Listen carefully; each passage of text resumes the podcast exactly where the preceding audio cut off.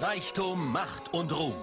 Der Mann, der sich dies alles erkämpft hat, war Gold Roger, der König der Piraten. Als er hingerichtet wurde, waren seine letzten Worte... Ihr wollt meinen Schatz? Den könnt ihr haben. Sucht ihn doch. Irgendwo habe ich den größten Schatz der Welt versteckt. Dieser Schatz ist das One Piece. Und er liegt irgendwo auf der Grand Line. Damit brach das große Piratenzeitalter an. Damit brach das große Piratenzeitalter an. Diese Wort hat jedes Kind damals auf RTL 2, Tele 5 oder MTV war gehört. Dieses Intro ist legendär wie dessen Anime. Das letzte Mal sprach ich über den zweiterfolgreichsten Manga der Welt. Heute geht es um den erfolgreichsten. One Piece von Eiichiro Oda. Mit beinahe 500 Millionen verkauften Exemplaren weltweit, über 1000 Kapiteln des Manga die seit 1997 kontinuierlich erscheinen und rund 100 Folgen des Anime ist One Piece einer der größten Shonen Longrunner überhaupt. Weshalb One Piece so unglaublich beliebt ist, was Oda Sensei besser als viele andere Manga-Zeichner macht und wie viel Inspiration es von Akira Toriyamas Dragon Ball bekam, erkläre ich euch in dieser Podcast-Folge. Ich bin Ero Raito und das ist der Wunderlampe Podcast. Hier bespreche ich in Essays die faszinierendsten Aspekte der Popkultur. Insbesondere Anime und Manga bezaubern Menschen weltweit. Als Kind habe ich damit angefangen und heute als Erwachsener kann ich mich immer wieder dafür begeistern. Eine gute Geschichte gibt enorm viel Interpretationsspielraum und man findet beim Wiederholen, Schauen oder Lesen neue Aspekte, die man zwischen den Zeilen herauslesen kann. Das ist mein Antrieb, diesen Podcast zu machen um euch an diese Begeisterung teilhaben zu lassen. Meine ersten Berührungspunkte mit One Piece war dessen Erstausstrahlung auf RTL 2 und die damit einhergehende Berichterstattung in Zeitschriften wie der Kid Zone. Das war nach dem großen Dragon Ball Hype und ich war sensibilisiert für Shonen Anime. Zeitgleich las ich meine ersten Manga im Banzai Magazin, wo auch die Vorgeschichte zu One Piece namens Romance Dawn abgedruckt war. Ich mochte den Zeichenstil, die ausgearbeiteten Charaktere und den Einfallsreichtum der Piratenwelt. Die emotionalen Momente, wenn jemand Ruffys Strohhut respektlos behandelte, werde ich nie vergessen. Genauso die bildfüllenden Panels des Manga, wenn unser Strohhut-Fanatiker ein Bösewicht die Fresse einschlug. Mit dem Anime habe ich tatsächlich länger gebraucht, um richtig warm damit zu werden. Die Dynamik der Kämpfe und das geniale Storytelling des Manga ließ der Anime immer wieder vermissen. Doch darauf werde ich später nochmal genauer eingehen. Worum geht es in One Piece überhaupt? Für diejenigen von euch, die die letzten 20 Jahre auf Skype hier verbracht haben, hier nochmal ein Überblick. Die Geschichte spielt in einer fiktiven, von Piratengeschichten inspirierten Welt, in der die Strohhutpiraten rund um deren Captain Monkey D. Ruffy umhersegeln und allerlei Abenteuer erleben. Jedes Crewmitglied hat eine eigene Motivation, weshalb er oder sie die Reise angetreten ist. Lauren Otsoro möchte der beste Schwertkämpfer der Welt werden. Chefkoch Sanji will den sogenannten All Blue finden, ein Meer, in dem sich angeblich jede Fischart befindet. Archäologe Nico Robin versucht die Geheimnisse der mysteriösen Pornoglyphen zu entschlüsseln. Und unser Hauptcharakter Ruffy ist auf der Suche nach dem legendären One Piece, ein sagenumwobener Schatz, der zuletzt im Besitz von Piratenkönig Gold Roger war. Jedes einzelne Crewmitglied erfüllt eine bestimmte Funktion auf dem Schiff. Ohne Navigatorin Nami würden die Strohhutpiraten am nächstbesten Felsen Schiffbruch erleiden. Ohne Schiffsarzt Chopper wäre jede schwere Verletzung lebensgefährlich. Und ohne Meisterschütze Löser wären wir um viele gute Lacher ärmer. Jedes neue Crewmitglied ist eine sinnvolle Ergänzung für die Mannschaft, als auch für die Story. Beispielsweise haben sie für lange Zeit keinen Schiffsbauer, bis sie auf den Cyborg Frankie treffen. Er schließt sich nicht ohne weiteres der Crew an, sondern wird organisch in die Geschichte eingeführt und seine Hintergründe samt Ambition werden ausführlich beleuchtet. Mit dieser Liebe geht Oda Sensei nicht nur mit seinen Figuren, sondern auch der Welt drumherum um. Es gibt meiner Meinung nach kaum einen Shonen Manga mit einem besseren Worldbuilding als One Piece. Nehmen wir als Beispiel Water 7. Zu Beginn des Arcs werden wir mit der Insel und deren Figuren vertraut gemacht, sodass wir ein gutes Gefühl dafür bekommen, wo sich alles abspielt und welche Rolle die Charaktere spielen. Oder schaut euch Drum Island an. Das ist eine nordisch angehauchte, schneebedeckte Insel, in der die Strohhutpiraten zum ersten Mal auf Chopper treffen. Unsere Piratencrew braucht zu diesem Zeitpunkt dringend einen Arzt, und auf Drum Island werden alle Ärzte vom bösen König Warpol gefangen gehalten. Sie treffen auf das kleine Rentier Chopper, der gerade eine medizinische Ausbildung macht. Choppers Herr akzeptierte ihn aufgrund seiner blauen Nase nicht und verstieß ihn endgültig, als er versehentlich von der Teufelsfrucht aß, die ihm menschliche Eigenschaften gab. Er wollte immer akzeptiert werden und mit Ruffys Crew fand er endlich Freunde. Jedes Mal, wenn ich diese Szenen anschaue, kommen mir die Tränen und Oda Sensei schafft es, allen Hauptcharakteren diese Tiefe zu geben. Wartet. Allen Hauptcharakteren? One Piece hat über 1000 dokumentierte Charaktere und viele von ihnen sind besser ausgearbeitet als die Titelhelden von anderen Geschichten. Die schiere Größe von One Piece macht es schwer, einen klaren Unterschied zwischen Haupt- und Nebencharakteren zu ziehen. Nehmen wir Trafalgar Law als Beispiel. Er ist der Captain einer anderen Piratencrew, der erst nach mehreren hundert Folgen bzw. Kapiteln zum ersten Mal in Erscheinung tritt. Von da an ist er immer wieder zu sehen und wirkt sich deutlich auf die Handlung aus. Er verarztet Ruffy nach dem Krieg bei Marineford, kämpft mit ihm an seiner Seite gegen Doflamingo und zählt mittlerweile zu einem seiner mächtigsten Verbündeten. Trafalgar Laws Hintergrundgeschichte wurde genauso ausführlich beleuchtet wie die der Strohhutpiraten und er ist längst einer der beliebtesten Charaktere überhaupt. Wir können sogar mit Figuren fühlen, die nur vergleichsweise kurz zu sehen sind. Da gibt es diesen Charakter namens Senior Pink. Er gehört zur Doflamingos Gruppe, ist also ein Gegenspieler. Sein Aussehen ist absolut lächerlich. Er ist ein pummeliger, erwachsener Mann, der eine Windel mit Schnuller trägt und wie ein Riesenbaby aussieht. Dieser Typ hat eine Hintergrundgeschichte, die absolut herzzerreißend ist, und nachdem ihr sie gehört habt, seht ihn aus einer komplett anderen Perspektive. Ich weiß, dass einige von euch mir nicht glauben werden, deshalb lasst mich es euch beweisen. Senor Pink war ein Mitglied der Don Quixote-Familie in der er blutige Gewalttaten verübte und in unzähligen kriminellen Machenschaften verwickelt war, bis er eines Tages im strömenden Regen eine Frau traf, in die er sich verliebte. Sie heirateten, bekamen ein Kind und zumindest für eine Weile führte er ein idyllisches Familienleben.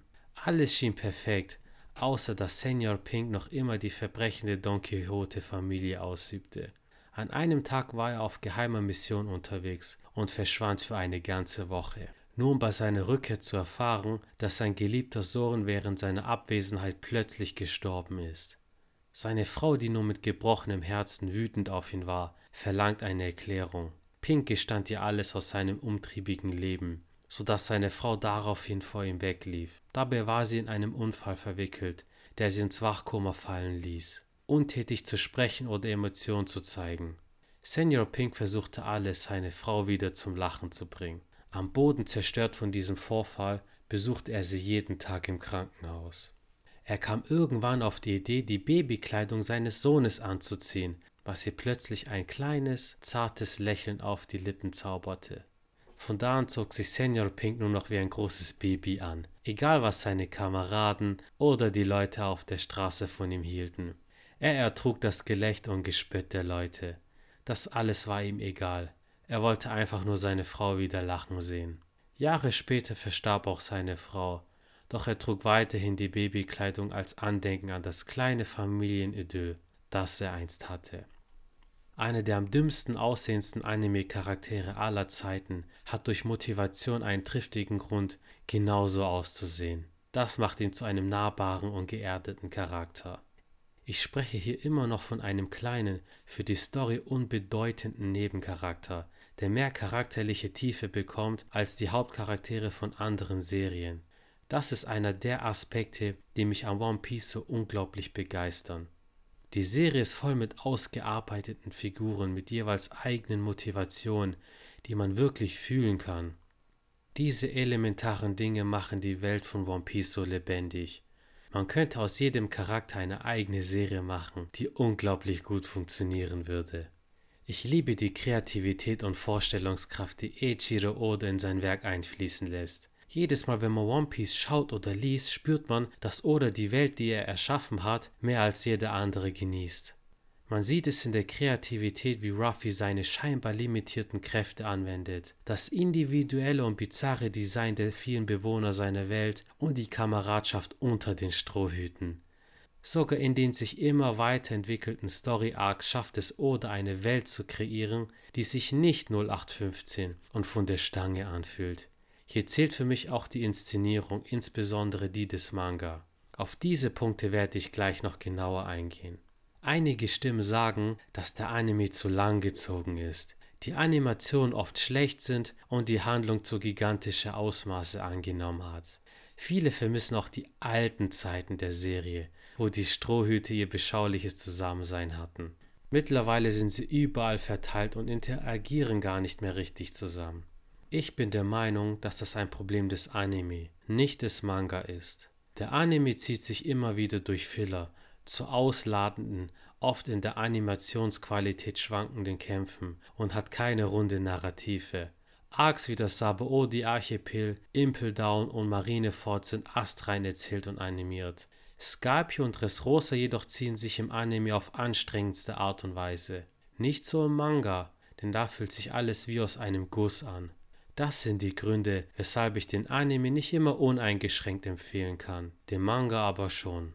Wie seht ihr das? Stimmt ihr mir dazu oder seid ihr komplett anderer Meinung? Lasst uns gern auf Instagram über One Piece philosophieren. Ihr findet mich da unter dem Namen Wunderlampe Podcast oder sucht einfach nach dem Hashtag Frag die Lampe. Da kommt ihr auf meine neuesten Beiträge.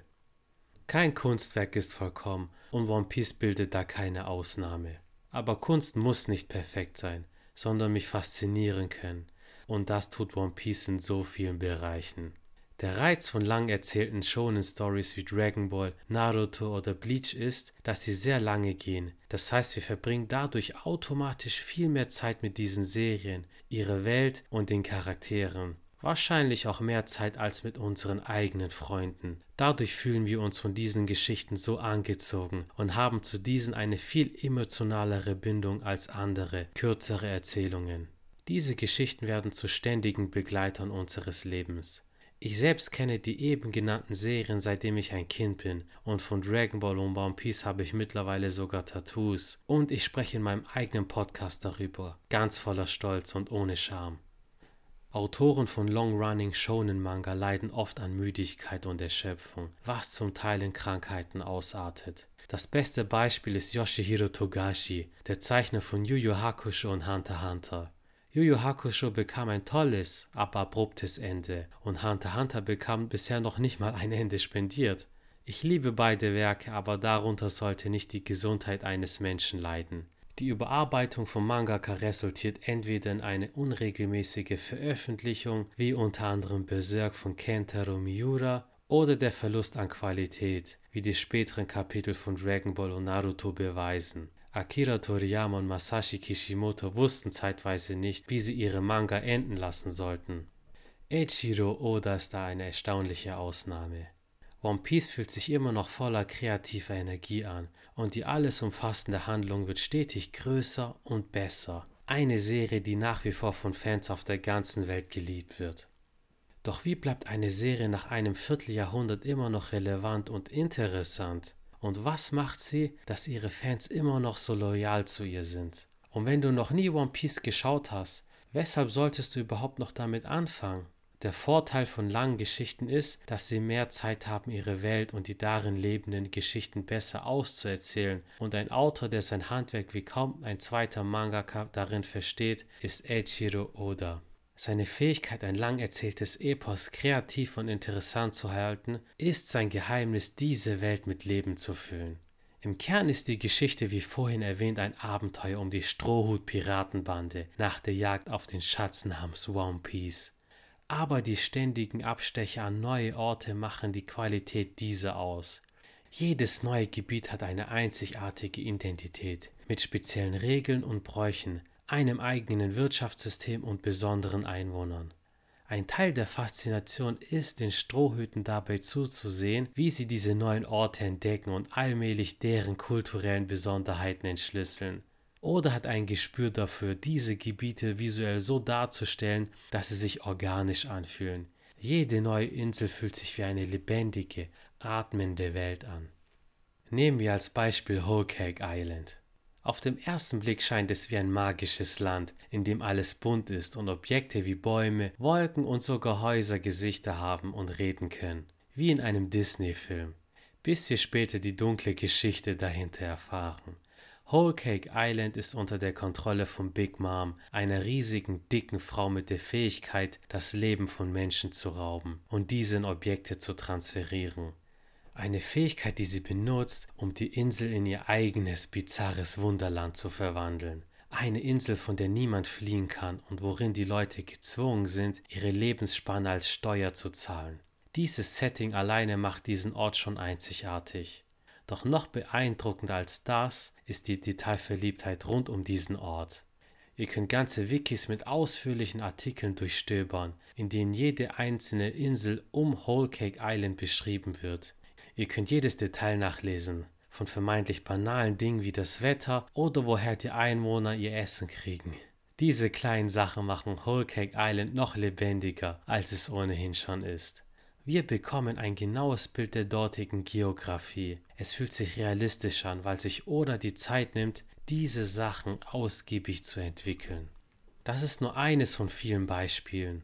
So zum Beispiel ist ein Land, das sich auf einem gigantischen Elefanten befindet, der auf dem Meer herumläuft und auf dessen Rücken Tiermenschen wohnen.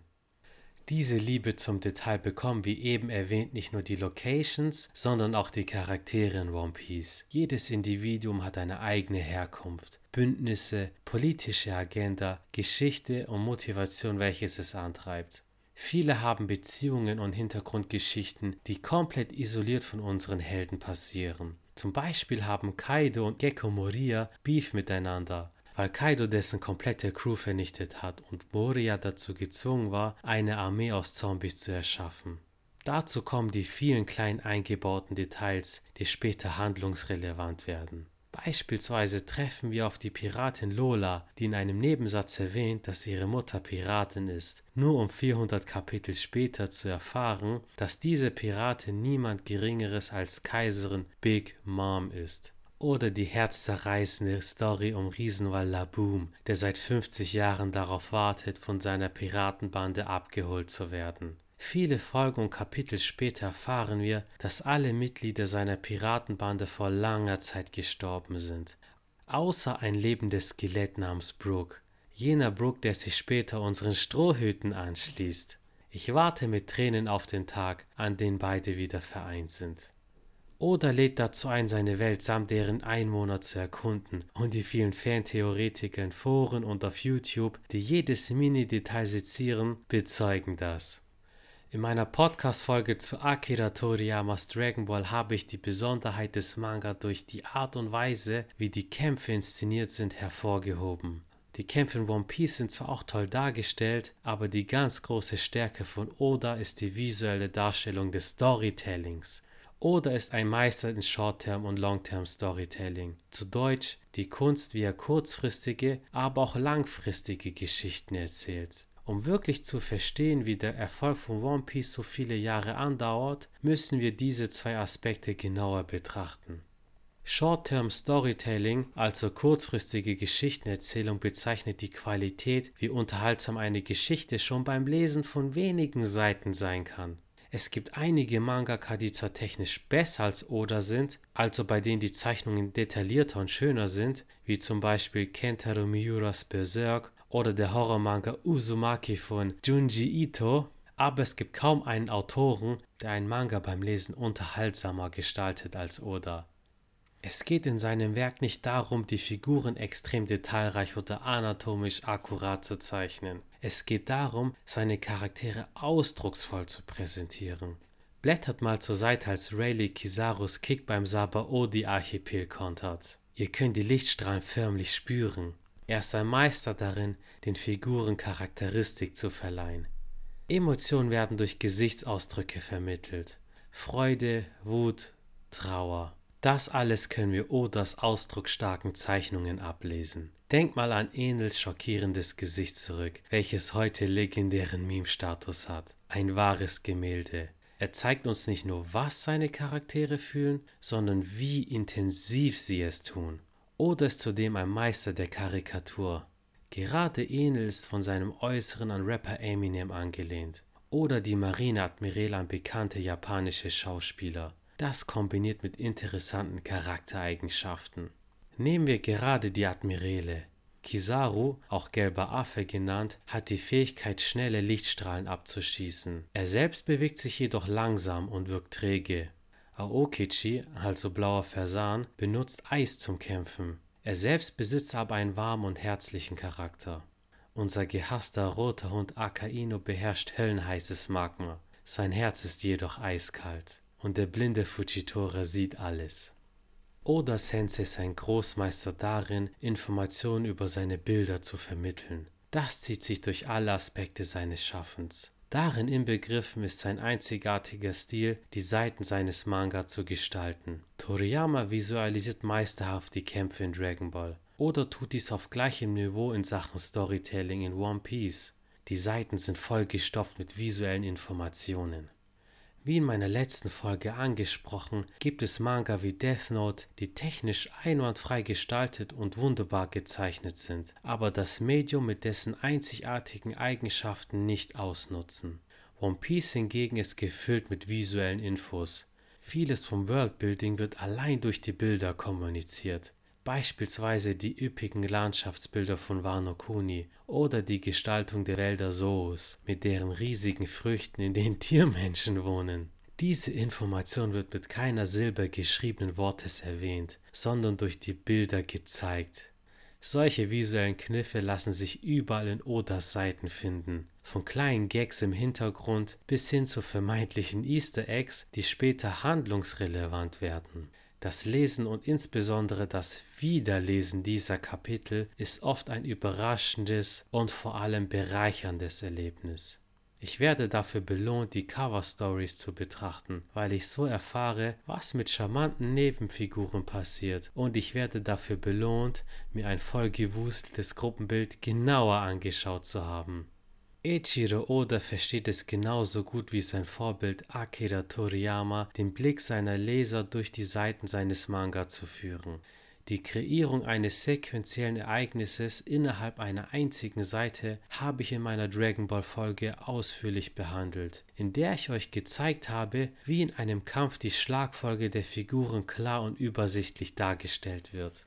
Oda ist meiner Meinung nach einer der wenigen Manga-Zeichner, der in der visuellen Inszenierung seiner Seiten das gleiche Verständnis wie Toriyama hat, in einigen Fällen diese sogar übertrifft.